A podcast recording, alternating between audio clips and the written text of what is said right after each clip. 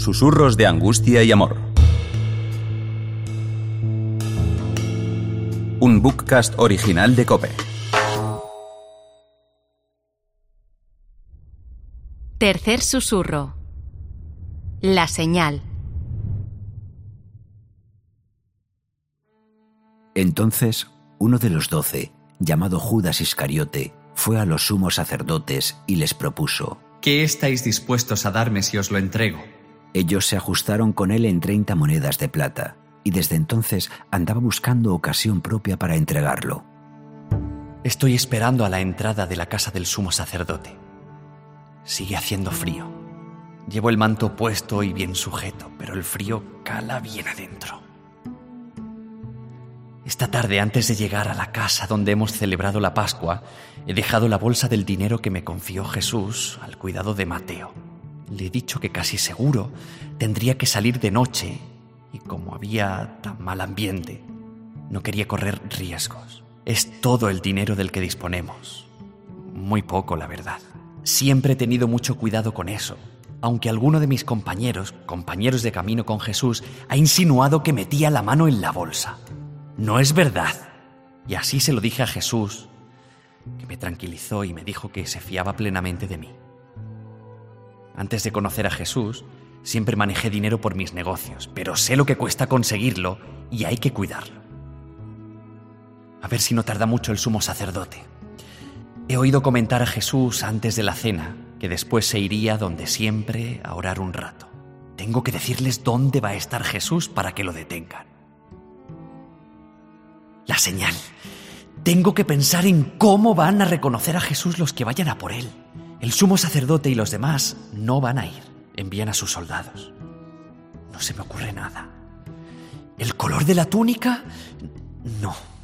Casi todos la llevamos igual o muy parecida y además es de noche. Situarme cerca de él será difícil porque Pedro, Santiago y Juan siempre están rodeándolo. Parece que lo protegieran o que se lo quisieran apropiar, no sé. Sí, ya está. Será un beso. Me podré acercar sin problemas y esa será la señal. Al que yo bese, tendrán que detener. Creo que está bien pensado. Tampoco es un gesto que llame la atención. Muchas veces entre nosotros nos damos un beso porque así nos deseamos paz. Sí, creo que está bien pensada la señal, así lo haré. Pero no será un beso en la mano, como se acostumbra a besar a los maestros. Ni Jesús lo entendería porque nunca ha consentido a nadie ese gesto. Será un beso en la mejilla como entre amigos, que es como siempre nos ha tratado.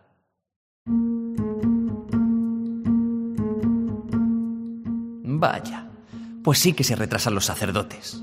No creo que Jesús haya salido todavía hacia su lugar de oración, pero estaría bien terminar ya con este asunto. Tengo los pies entumecidos del frío. He llamado dos veces a la puerta y no me han abierto. ¿Será que están dentro y no me oyen? Pero me extraña que los criados no estén atentos. Por fin se abre la puerta. Es uno de los criados que me pregunta mi nombre y el asunto que me trae hasta aquí. Se lo digo sin entrar en detalles. Me indica que espere. Cierra la puerta y al poco la vuelve a abrir y me invita a pasar. Me preguntan si el trato sigue en pie. Asiento con la cabeza. Me preguntan el lugar y se lo indico. Estará en lo que se conoce como Getsemaní. Suele ir hacia un claro que hay y desde donde se divisa una parte de Jerusalén. Le gusta estar solo. Nosotros nos quedamos cerca porque no lo acompañamos en ese momento. La señal será un beso que yo le daré en la mejilla.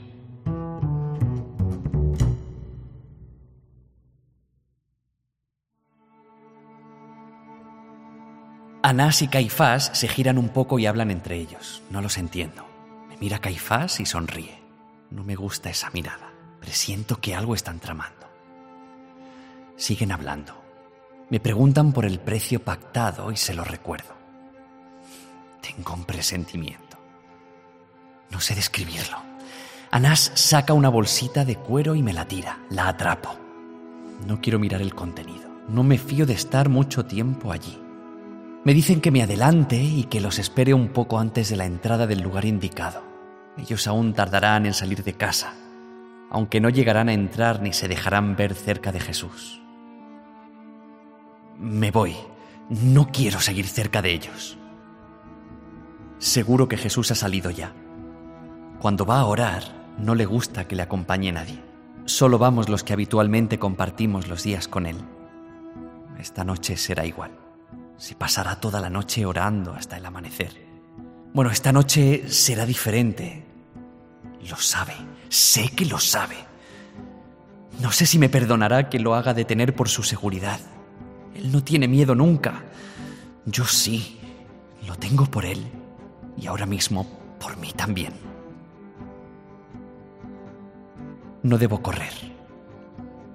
No está lejos el lugar del encuentro con los soldados de los sacerdotes. Me voy a acercar sin que me vean mis compañeros. Me quedaré subido al murete que rodea el jardín. Esperaré ahí, cerca de la entrada a la que llegarán los soldados. Quiero saber si puedo ver a Jesús mientras ora. Sí, está ahí. Qué raro.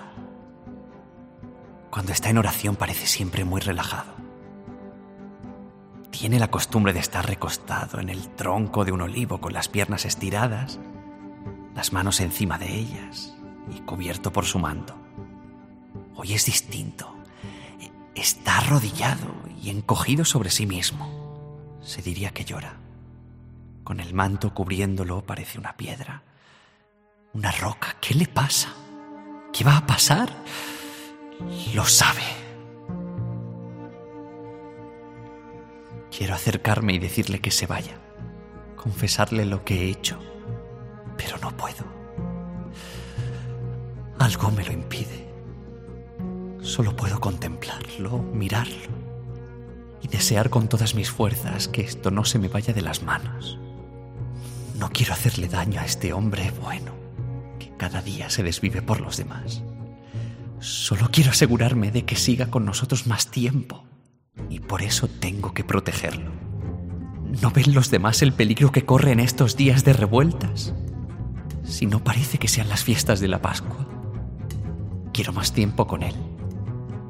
Necesito más tiempo con él. De repente veo que me queda tanto por comprender, tanto por aprender tanto por amar.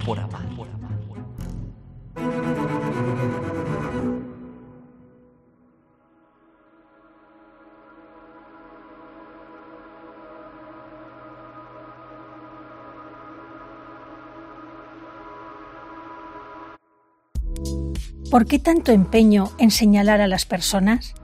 ¿Por qué tanta prisa en colgar etiquetas? ¿Por qué tanto deseo en acabar con el anonimato de alguien? ¿Por qué exponer siempre a los otros y preservarme yo y exigir respeto a mi privacidad? La paradoja humana, tirar la piedra y esconder la mano, no entender que nuestra libertad termina donde empieza la del otro. Al final se trata del respeto que todo ser humano debe a otro ser humano. No es solamente una cuestión de privacidad, es, ante todo, una cuestión de lealtad a la propia conciencia es una forma de hacer realidad el principio que, formulado de maneras diferentes, tienen todas las religiones. Trata a los demás como te gustaría que te trataran a ti.